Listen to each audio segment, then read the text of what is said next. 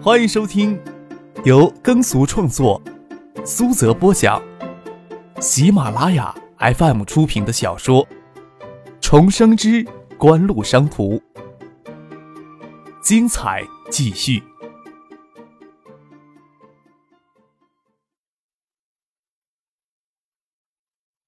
第八百八十三集。下班后，薛明楼离开省政府，再次给江梅拉去去东大。曹虎的新生军训刚刚结束，今天又恰恰是他二十岁生日，江梅拉着薛明楼去给他庆祝。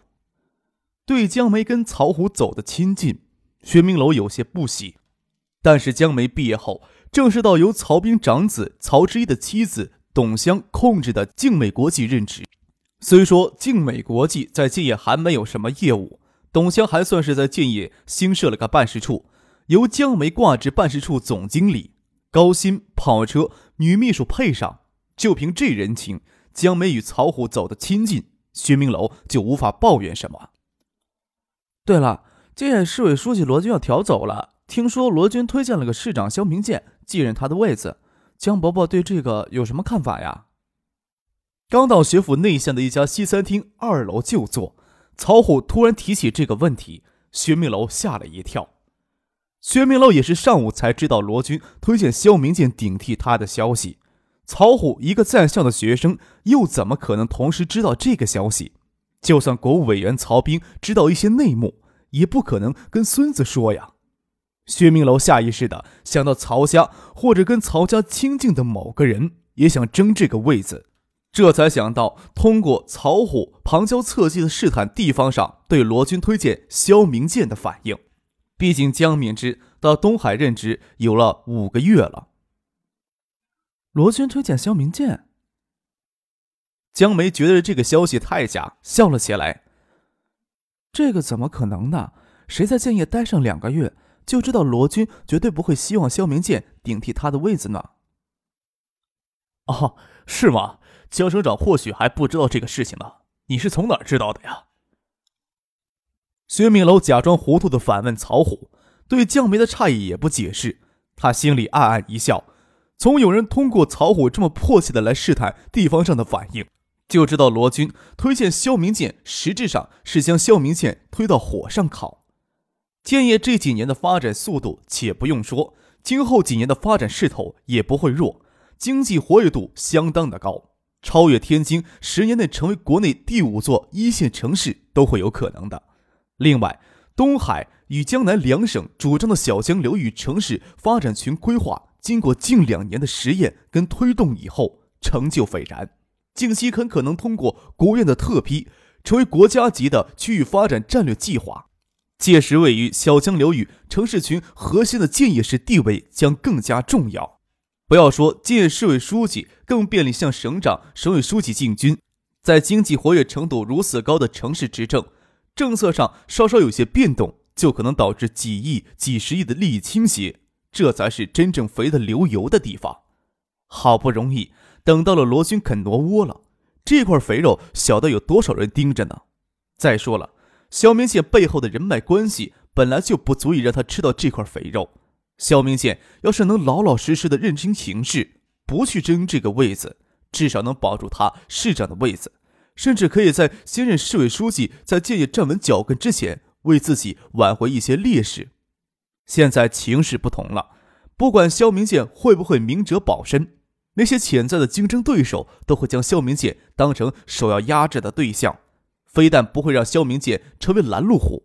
更可能会进一步谋求将肖明建踢出建业去，以免成为他们到建业执政抓权的障碍。薛明楼现在还不知道有哪些人已经给中央列入考察名单，但是现在能够肯定，其中有一人是曹家或者跟曹家关系亲密的人。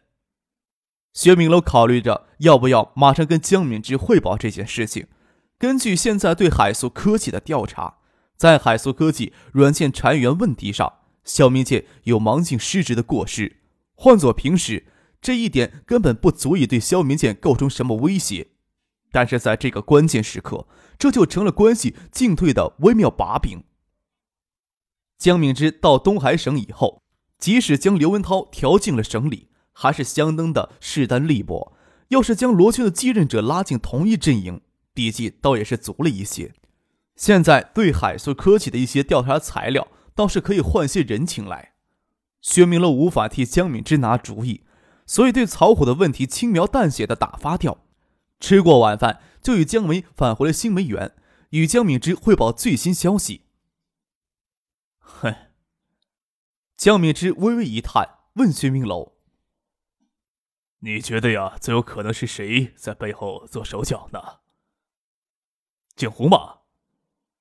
薛明楼问道。他本来没有想到这点，给江敏之一问。自然而然的想到了锦湖，想到了张克头上。即使不是这么安排，也最符合锦湖的利益啊。江敏之说道：“这罗军呀，向中央推荐他离开后，由肖明建跟王维军搭班子。你也能看到，罗军这招实质上是要将肖明建踢出东海。罗军不可能不清楚，他没有向中央推荐继任者的资格。中央在建业市委书记人选。”可以不考虑地方的意见，也不能一点面子都不给。这些年来呀，中央对地方玩平衡玩的炉火纯青。肖明建不走，自然没有人来跟他争市长位子。这肖明建一走呀，市长人选中央就会倾向于听取地方上的意见。罗军的意见这个时候就会发挥至关重要的作用。他实质上呀，将肖明建提出建议，由王维军担任市长。关键时刻呀，这李远湖再站出来表态了，王维军当市长几乎是铁板钉钉的事儿了。薛明楼豁然想通透了，真是有可能锦湖在背后做了手脚了。毕竟建业市委书记人选是锦湖，甚至李远湖都无法左右的。退其求次，让王维军担任市长，的确最符合锦湖的利益。猜测归猜测，谁也不能肯定，就说景湖在背后做手脚。毕竟罗军不是那么容易给别人牵着鼻子走的人，更多的可能是罗军通过这个跟景湖做了一些交易。江敏之的消息比较灵通，老头子虽然退下来有些年了，影响力还在，他能知道罗军离开建业后的去向，罗军能借助锦湖的地方也多。不管怎么说，罗军都不可能轻易放弃他与锦湖之间的密切关系。建业这几年，双方都可以称得上是蜜月期了。另一方面，肖明建给踢走之后，王维军也有资格顶替市长的位子。王维军担任建业市常委、副市长两年之后，就担任了高新区工委书记、主任，可以说是建业数次长廊构想的主要执行者，是建业市这几年经济跳跃式发展的主要功臣。相比较而言，排名比王维军靠前的常务副市长胡宗庆这几年表现平平，没有资格跟王维军争市长的位子。至少在地方上，王维军担任市长是众望所归。唯一的障碍就是肖明建赖在位子上不肯挪窝。罗军向中央推荐肖明建接替市委书记任，才由王维军跟他搭班子。理论上是一点问题都没有的，实际上却是要帮王维军将肖明建挤走。至于省里的态度，江敏之自己都提不出反对王维军上位的理由，难道还想让李远湖他们反对吗？江敏之双手抱胸。眉头微憋，陷入思考当中。过了一会儿，跟江梅、薛明楼说道：“我先去啊，打个电话。”江梅这才知道薛福相吃晚饭时曹虎所说的事情是真的，而且他爸爸跟薛明楼也早就知道了。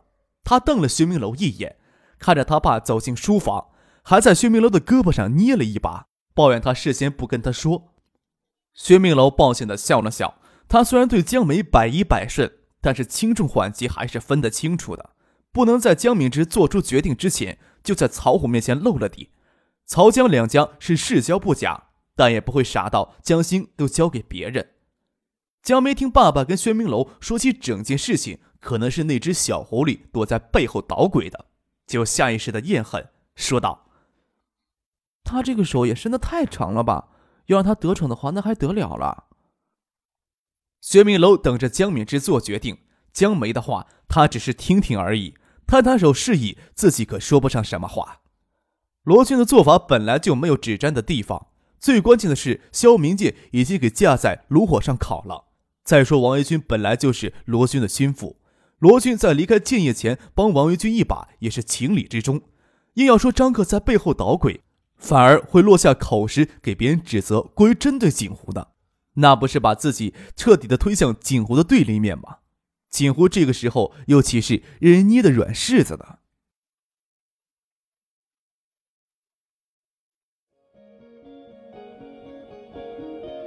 您正在收听的是由喜马拉雅 FM 出品的《重生之官路商途》。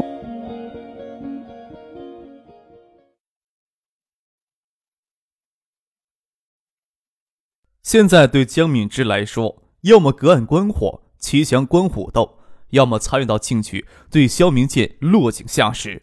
对江敏之有着很多墙倒众人推的好处。最明显的好处就是萧明剑跟海素科技有牵涉，只要风声透露出来，海素科技的调查阻力就会大减，甚至会有人积极的推动对海素科技的彻查，以便于将萧明剑彻底的打死，不能成威胁。薛明楼也能猜测到江敏之进去之后打电话，多半是去打听曹家到底是谁成为了晋野市委书记考察的对象。要是可能的话。在东海就能多个举足轻重的助力。薛明楼心想，就算张克在背后捣鬼，大概也想不到这一点吧。江敏之过了片刻，打完电话出来，说了个人名：董建年。薛明楼暗暗的吸了一口凉气。这个时候，他也猜不透江敏之为什么这么做决定了。他多问了一句：“曹委员是什么意见呀？”这曹家老爷子呀，没有做什么工作，这董家又不是没有什么影响力。江敏之说道：“薛明楼不便再多问，他对江曹两家的故事知道的也多。董简年是曹一之之妻董香的大哥，与曹之一、董香夫妇关系密切，却不是曹委员曹斌喜欢的那类人。要是曹斌在背后极力支持董简年到晋野来任职，事情倒简单一些。”关键是曹斌不表态，不表态，事实上也间接表明曹斌不支持董简年到晋野来，这倒让人迟疑了。但今天看曹虎的表现，不可能只是董简年个人的受益，曹之一的妻子董香应该有发挥了作用，说不定曹之一也是支持者。这种事情，曹家内部都会有不同意见，江敏之自然是更难取舍了。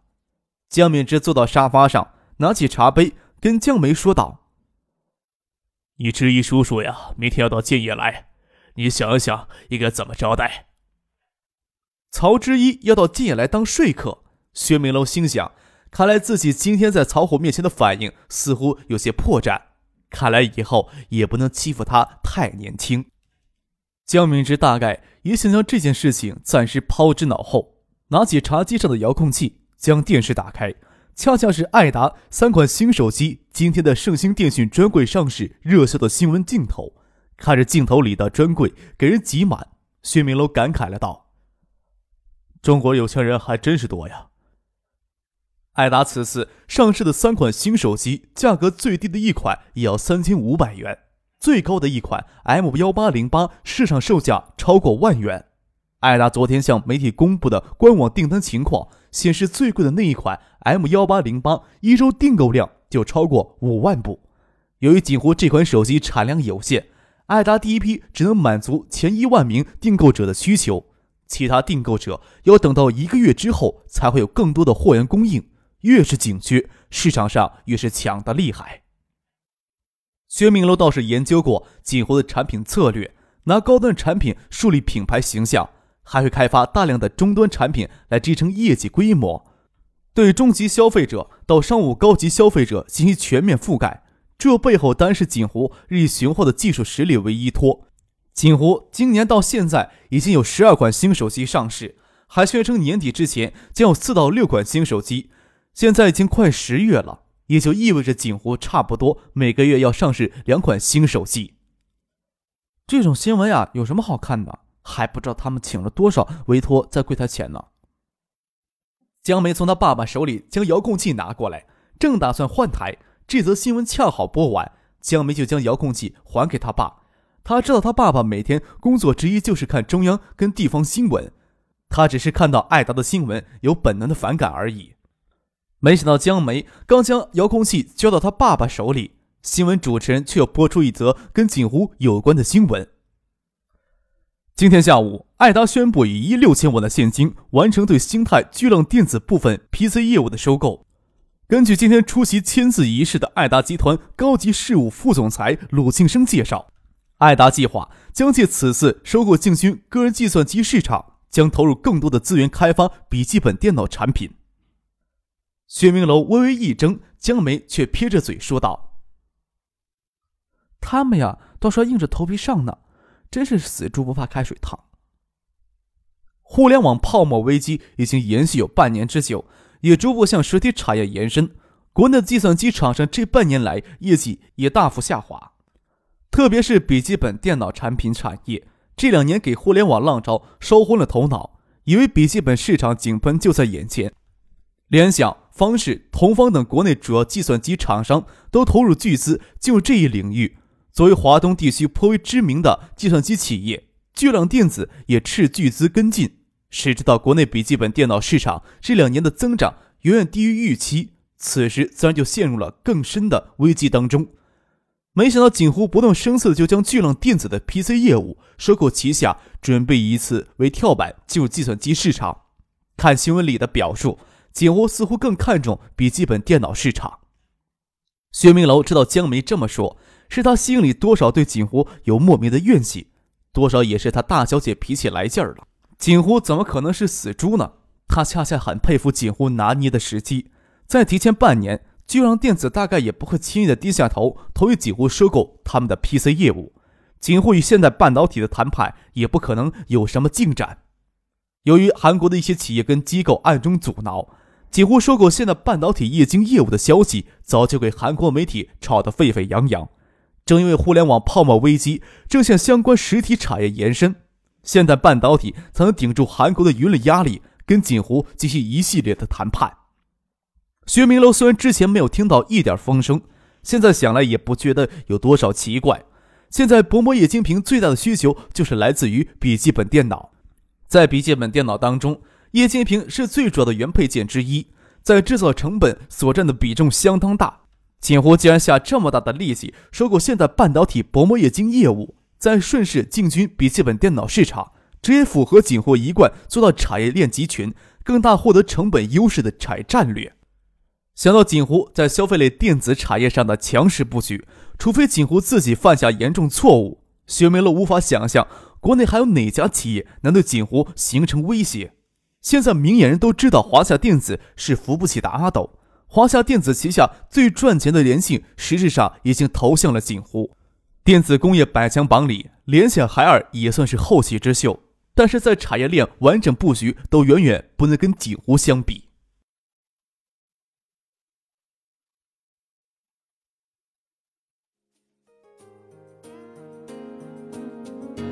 听众朋友，本集播讲完毕。